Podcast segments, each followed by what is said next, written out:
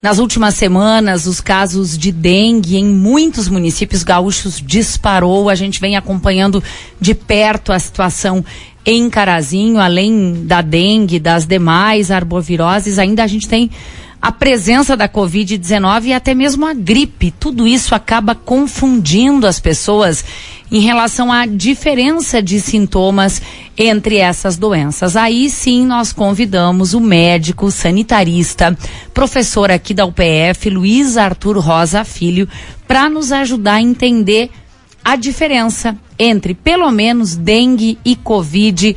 Boa tarde, doutor Luiz Arthur. Um prazer para a gente poder falar contigo, viu?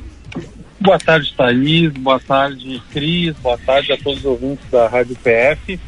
Essa diferença é uma diferença que provavelmente vai demandar em atendimento profissional, né? Nem sempre é simples diferenciar as viroses, muito embora há diferenças entre elas, uh, pequenas, mas existentes. Tá certo. Eu vou começar então, doutor, lhe pedindo para nos ajudar, ainda que eh, você já está nos trazendo a informação de que possivelmente é o médico, é no atendimento que se consiga uh, entender a diferença.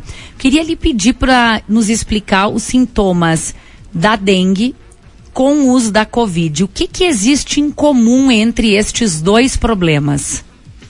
Bom, vamos lá. A Covid, ela tem dado, pelo menos essas últimas cepas, sintomas predominantemente respiratórios, né? Parecido com uma gripe é, comum, certo? A dengue, ela pode afetar a pele, ela é mais comum dar lesões de pele, é muito mais comum também dar um cansaço, é, digamos, maior do que o normal no indivíduo, né?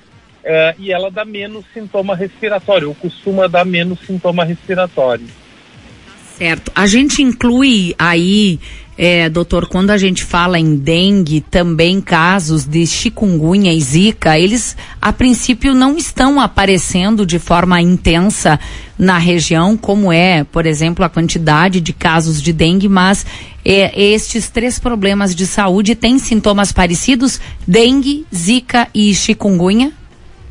Sim, uh, Zika e chikungunya uh, tem também muito de dor articular. A chikungunya, principalmente, é caracterizada por uma dor articular muito forte, inclusive com é, permanência desse sintoma é, também durante mais tempo, né? Como uma síndrome pós-doença, assim.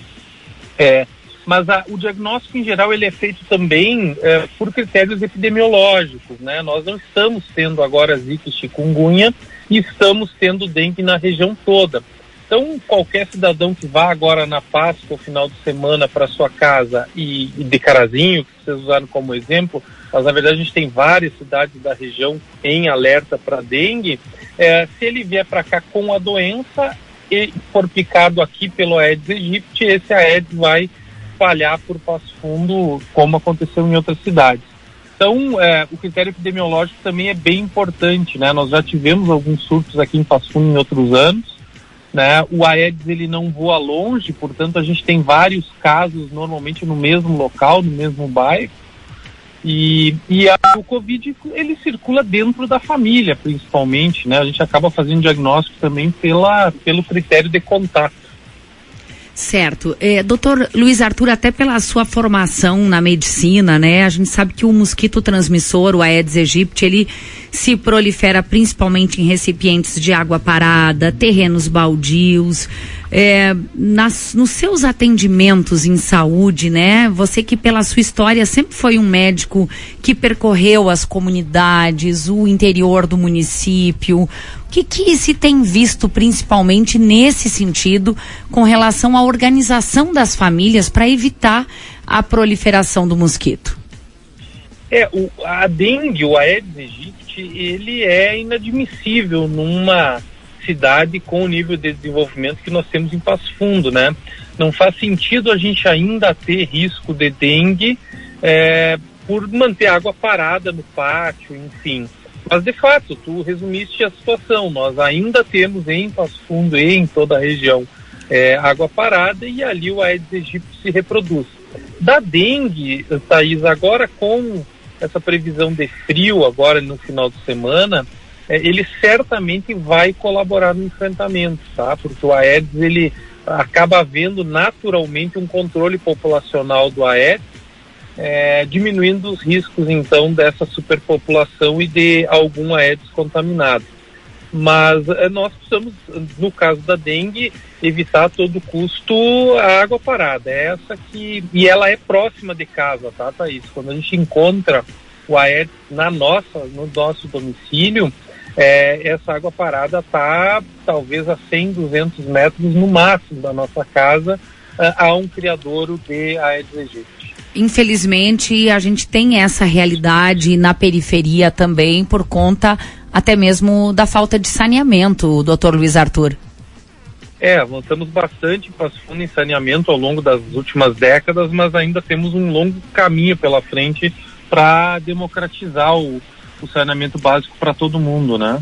Tá certo. Doutor Luiz Arthur, para a gente encerrar a conversa aqui, eu queria lhe pedir assim, qual é a orientação uh, para as pessoas que apresentarem alguns desses sintomas que você nos trouxe aí no início da entrevista, né? Lembrando que Covid, ela, principalmente esta cepa do vírus, ela vai trazer características mais respiratórias e a dengue é uma dor, um cansaço no corpo muito maior e também manchas na pele.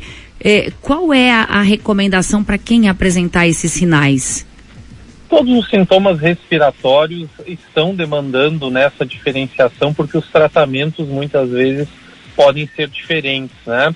É importante, nós já temos o teste então para o Covid, então é importante, continua sendo importante testar, é muito importante estar vacinado, porque aí a gente consegue também é, fazer essa diferença já principalmente dos critérios de gravidade do Covid, né? E para dengue nós, nós também conseguimos fazer diagnóstico muitas vezes com hemograma, porque a dengue ela altera muitas plaquetas, então às vezes encontrar um hemograma com plaquetas baixas também aumenta muito a suspeita de que seja dengue.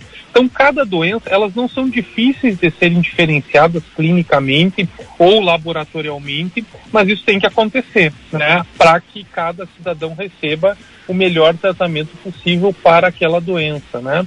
A dengue costuma, em 1% das vezes, em geral, provocar dengue hemorrágica, que é uma doença mais grave, enquanto o Covid, aí nós chegamos a ter 20% de casos mais graves, eh, principalmente em idosos, né?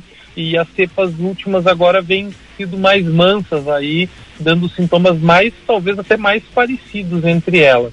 Mas a testagem é fundamental e continua sendo a melhor estratégia, né, para que a gente possa, tanto para dengue quanto por Covid e finalmente a influenza, que nós aí, por enquanto, ainda estamos vacinando recém idosos e profissionais de saúde, mas em breve estará liberado para todo mundo e é importante para que a gente vá reduzindo essa chance de qualquer uma das doenças, né?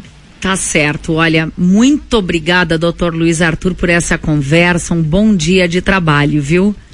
Igualmente, um abraço a todos. Tá certo. Obrigada, um abraço. Médico sanitarista Luiz Arthur Rosa Filho, nos ajudando a entender um pouco da diferença, não é, Cris, dos uhum. sintomas entre a Covid e a dengue, a importância da testagem e de buscar, é claro, a ajuda médica.